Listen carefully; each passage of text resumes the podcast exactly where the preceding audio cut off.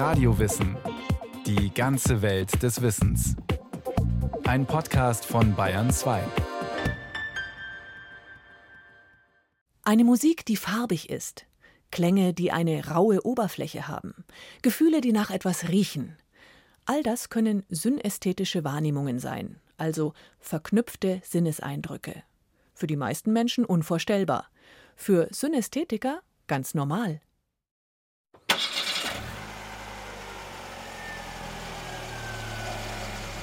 Das sind rundliche Formen, die so ein bisschen sind wie Fischschuppen. Das kommt wahrscheinlich von den Zündungen. Die sind grau von der Hauptfarbe her und haben gelbliche, weiße Ränder. Christian Deutschmann ist Künstler aus Murnau in Oberbayern. Für ihn sind Geräusche und Klänge mehr als nur ein akustisches Phänomen. Das sind irgendwelche Bögen oder Flächen, die dann eben auch sehr gelblich, äh, ein bisschen orange vielleicht sind. Und wie eben bei den Stimmen, das, je nachdem wie das Volumen der Stimme ist, äh, je mehr Volumen, desto dunkler wird die Farbe. Geht gerne in Blau und Grün, aber das ist dann bei Kindern eher nur so dünne Streifen. Für Christian Deutschmann sind Geräusche auch Farben und Oberflächen und Texturen.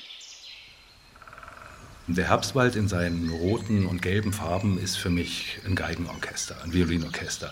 Es ist aber eben so, dass wenn jetzt meinetwegen die Sonne rauskommt und plötzlich da drauf scheint, dann macht es so wumm.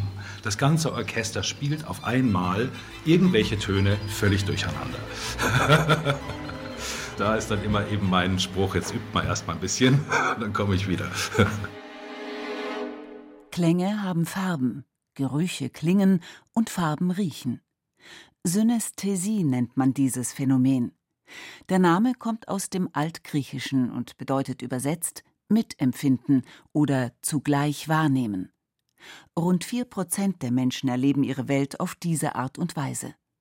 Auch der Physiknobelpreisträger Richard Phillips Feynman war Synästhetiker. Und der hat mal in einem Buch geschrieben, ich zitiere das jetzt mal, ich sehe bei Gleichungen die Buchstaben stets farbig, Warum, weiß ich nicht. Während meiner Abhandlungen tanzen vage Bilder der Bessel-Funktionen aus Jankes und Emdes Lehrbuch mit gelbbraunen J, leicht bläulich-violetten N und dunkelbraunen X vor meinen Augen und ich frage mich, wie zum Kuckuck sie wohl für die Studenten aussehen mögen. Sagt Martin Schmiederer. Er ist Philosoph und im Vorstand der Deutschen Synästhesiegesellschaft. Für Nicht-Synästhetiker ist es gar nicht so einfach nachzuempfinden, in welcher Welt ein Synästhetiker lebt. Jemand sieht einen Buchstaben schwarz auf weiß gedruckt, aber er sieht trotzdem zusätzlich eine Farbe. Also ich habe eine zusätzliche Wahrnehmung. Es ist ein Mehr, ein Extra, ein bisschen extra Luxus im Gehirn, hat ein deutscher Forscher mal formuliert. Die wissenschaftliche Definition von Synästhesie ist kompliziert.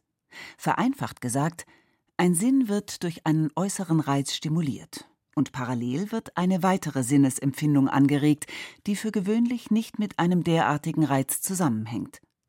Zum Beispiel hört man ein Geräusch oder erinnert sich an eines. Gleichzeitig entsteht noch ein anderer Sinneseindruck, der erstmal nichts mit einem Geräusch zu tun hat. Man nimmt etwa Farbe vor dem inneren Auge wahr oder man hat das Gefühl, eine Oberfläche zu berühren. So ging es auch dem Komponisten Franz Liszt. Der hat mit dem Orchester geprobt, hat geprobt und dann sagt er, meine Herren, jetzt spielst doch ein bisschen blauer bitte. Erst dachten die, das wäre doch ein Witz. Wieso soll man, wie soll man blauer spielen? Was heißt das? Aber für ihn war es ganz ernst. Also erst dachten sie, das ist als Spaß gemeint und dann haben sie gemerkt, das ist ernst. Oder einmal sagte er, das ist ein tiefes Violett. Bitte verlassen Sie sich drauf, nicht so rosa. Also stellen Sie sich vor, Sie sitzen in einem Orchester und der Dirigent sagt, spielen Sie nicht so rosa. Was machen Sie damit? Als Nicht-Synästhetiker hat man da einen schweren Stand. Aber selbst andere Synästhetiker wüssten vielleicht nicht, was Liszt meinte. Denn synästhetische Empfindungen sind ganz individuell. Bezogen auf Liszt bedeutet das, er erfuhr einen Klang blau, den ein anderer Synästhetiker etwa als grün erleben würde. Immerhin, es ist nicht so, dass ich jetzt heute ein Fis-Dur-Akkord meinetwegen höre und habe eine, sagen wir, eine rosa Wahrnehmung dazu und morgen höre ich und dann ist es blau. Das wäre nicht unbedingt Synästhesie. Es könnte sein unter Umständen, aber das klassische Beispiel wäre, heute ist der Fistur-Akkord rosa für mich, morgen und in zehn Jahren auch. Also das ist sozusagen wichtig, dass Synästhesie konstant ist. In der Kindheit ist das noch anders. Es dauert einige Jahre, bis sich die synästhetische Verknüpfung gefestigt hat. Sie muss also auch bis zu einem gewissen Grad geübt werden. Kinder und Jugendliche im Alter von sechs und sieben Jahren, die haben sozusagen schon synästhetische Wahrnehmungen, aber die sind noch nicht so konstant. Also ungefähr 34 Prozent sind schon konstant und die anderen wechseln so. In einem Alter von sieben bis acht Jahren sind ungefähr 48 Prozent schon konstant. Bei zehn bis elf Jahren sind es 71 Prozent und bei Erwachsenen spricht man von 90 Prozent Konstanz, also beispielsweise von ähm, Buchstaben mit Farb zu ordnen.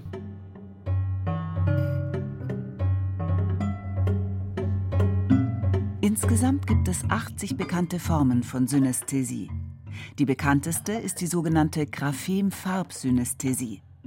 Dabei werden Zahlen oder Buchstaben mit einem Farbeindruck verbunden.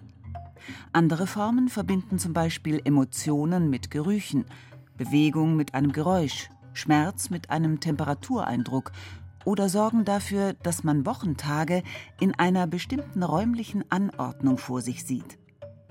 Eine ganz besondere Synästhesie ist der Mirror Touch. Dabei geht es um Berührungen. Wenn diese Synästhetiker sehen, dass ihr Gegenüber zum Beispiel im Gesicht leicht berührt wird, dann empfinden sie ebenso eine Berührung ihres eigenen Gesichts. Da eine Synästhesie für die Betroffenen ganz normal ist, fällt vielen lange Zeit gar nicht auf, dass sie Synästheten sind.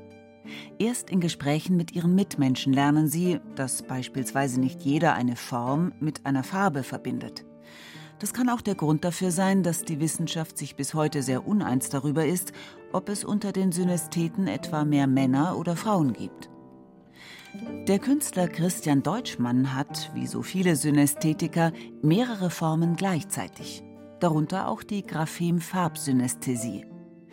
Seine Zahl 5 ist zum Beispiel mehr als nur eine Ziffer aus ein paar Strichen. In seinem Gehirn entsteht eine ganze Menge extra Luxus.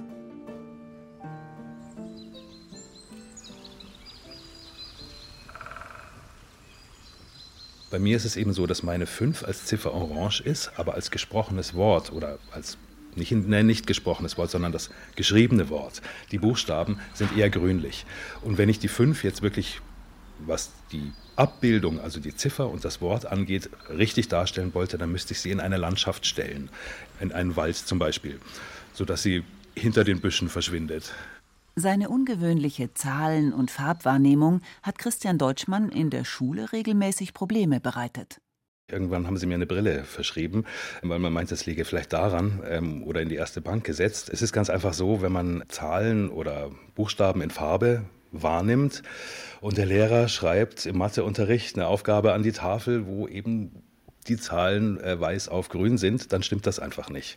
Und diese kleine Rechenaufgabe, 5 und 7 ist 12, ähm, 5 ist orange für mich, die 7 ist grün für mich und das ergibt nun mal nicht so einen Weißton wie in der Rechenaufgabe. Und da kommt man dann leicht durcheinander. Was zunächst nur skurril klingt, war für Christian Deutschmann kein Spaß. Er musste das Gymnasium verlassen, kam in die Hauptschule. Den Realschulabschluss holte er später nach, machte anschließend das Abi und studierte Industriedesign. Dass er das geschafft hat, lag auch daran, dass er irgendwann verstanden hatte, wie seine Synästhesie funktioniert, was sie bewirkt und dass für andere Zahlen für gewöhnlich nicht mit Farben gekoppelt sind. Seine Strategie? Alles ausblenden, was störend ist und nutzen, was hilft. Das hört auch Martin Schmiederer häufig in Gesprächen mit anderen Betroffenen. Wenn man sich die Synästhesie zunutze machen kann, weil die Wahrnehmung so noch facettenreicher wird, dann kann das auch ein Vorteil sein. Synästhesie ist ein komplexes wahrnehmungspsychologisches Phänomen, das schon relativ lang bekannt ist, sagt Martin Schmiederer. Es gab 1812 einen österreichischen Arzt, Georg Sachs, der hat das zum ersten Mal in dieser Weise wissenschaftlich beschrieben. Sie können bei Aristoteles oder bei Descartes Stellen finden, wo Sie sagen, das ist natürlich schon Synästhesie, aber in dieser vielleicht genaueren, spezifischen Weise, das zu beschreiben, was wir heute in der empirischen Psychologie auch machen. Und der hat es beschrieben. Georg Sachs schrieb über das Farbenhören und definierte dieses Phänomen als krankhaft. Heute weiß man, dass es sich dabei nicht um einen Defekt handelt, sondern um eine spannende Variante der menschlichen Wahrnehmung, die den Synästhetikern völlig normal erscheint. Einige Forscher versuchten dieses Phänomen genauer zu untersuchen. Doch bis zum Ende des 20. Jahrhunderts konnten sie es nur beschreiben, nicht erklären. Dabei ging es vornehmlich darum, Synästhesie zu identifizieren, herauszufinden, ob sie überhaupt real oder eingebildet war und darum, Kategorien zu bilden. Richtige Fortschritte machte die Wissenschaft erst ab Ende des 20. Jahrhunderts im Zuge der modernen Neurowissenschaften. Nun konnte man mit dem EEG oder dem funktionellen Kernspintomographen tatsächlich sehen, was genau im Gehirn eines Synästheten vor sich geht. Jemand hört einen Klang und hat sozusagen dort, wo normalerweise die Klänge verarbeitet werden, gibt es eine Gehirnaktivität. Das sehen wir deutlich aber zusätzlich sieht er eine Farbe. Und wenn er eine Farbe sieht, hat er eine gewisse Gehirnaktivität. Und die hat er gleichzeitig mit der anderen. Also man sieht in den bildgebenden Verfahren, dass in beiden Zentren, die dafür zuständig sind, eine Aktivität stattfindet, die identisch ist mit der Aktivität, wenn die Person nur die Farbe sieht. Also auf einmal merkt man, das haben diese Leute sich nicht eingebildet. Das war keine Lüge, um irgendwie den anderen was vorzutäuschen oder um die Welt besser zu erklären oder irgendwie Aufmerksamkeit oder was auch immer zu bekommen, sondern es ist sozusagen eine authentische, eine wahrheitsgetreue Aussage, was in der Person vorgeht.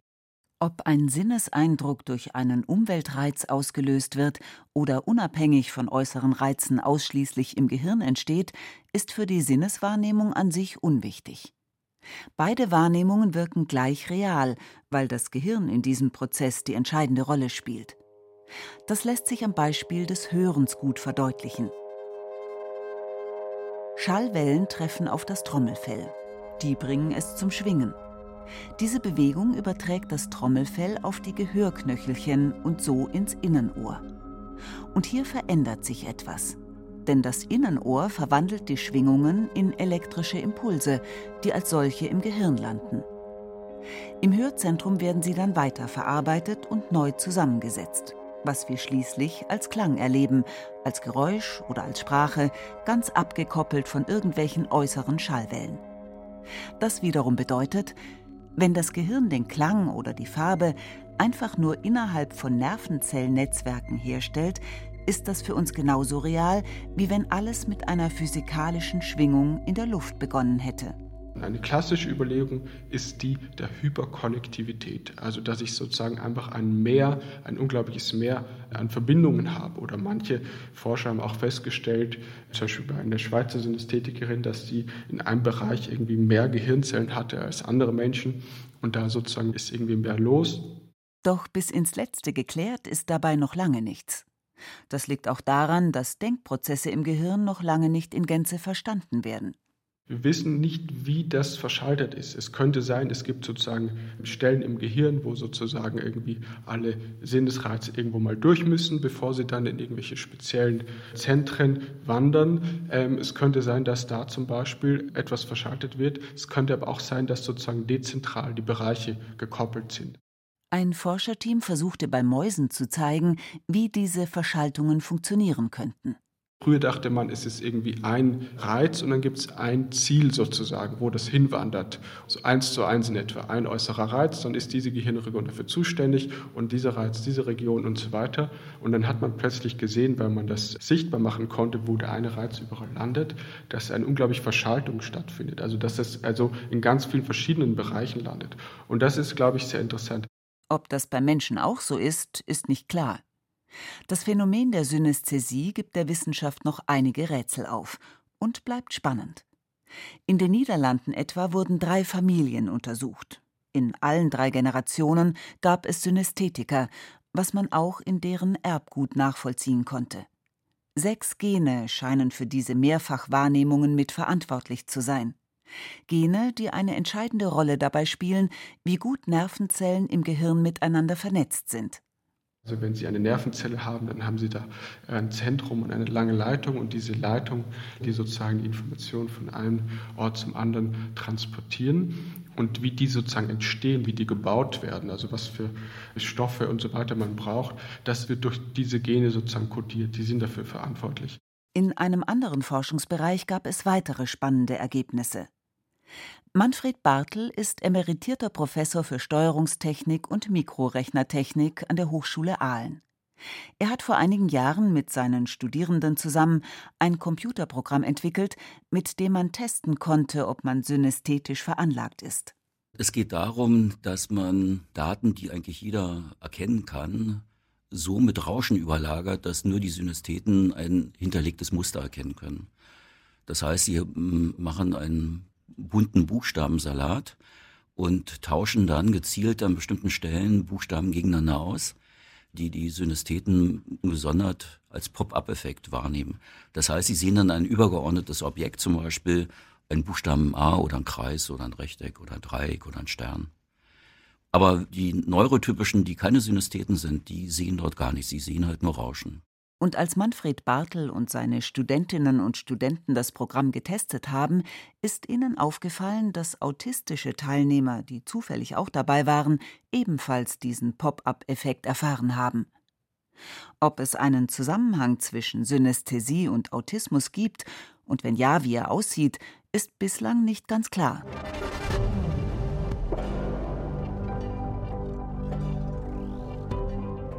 Bei aller Faszination für synästhetische Wahrnehmung stellen sich Forscherinnen und Forscher aber auch die Frage, welchen Nutzen könnte sie haben? Warum gibt es sie überhaupt?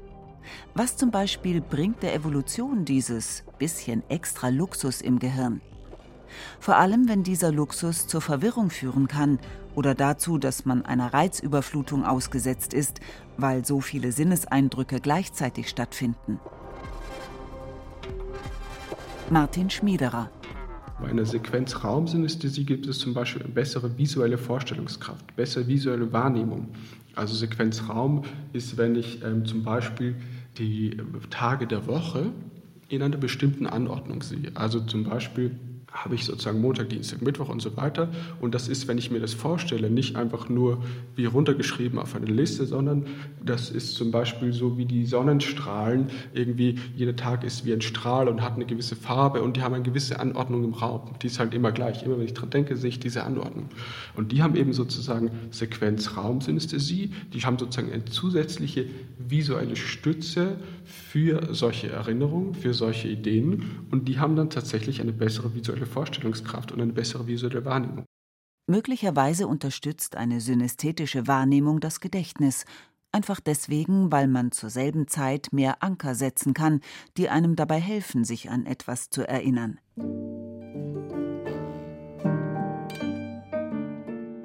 Ein bisschen extra Luxus im Gehirn. Das scheint Synästhesie jedenfalls tatsächlich zu sein. Und den meisten Synästhetikerinnen und Synästhetikern gefällt das ganz gut. Martin Schmiederer jedenfalls hat noch keinen Synästhetiker getroffen, der mit seiner besonderen Form der Wahrnehmung dauerhaft unglücklich gewesen wäre.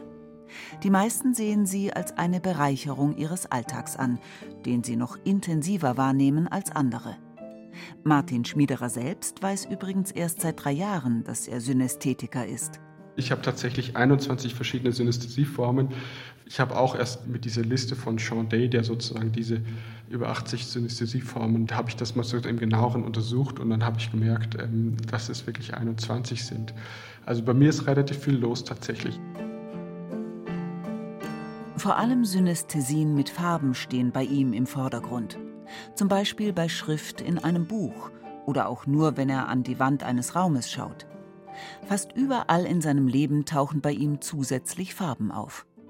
Ich habe sozusagen doch eine relativ reiche und intensive Wahrnehmung, die doch mein Leben sehr, sehr bunt macht. Aber ich liebe meine Synästhesie und für mich ist so mein Freund und meine Kinder, das ist das Allerwunderbarste in meinem Leben. Aber die Synästhesie, die lässt mich das, finde ich, noch mal mehr als das Wunderbarste erleben.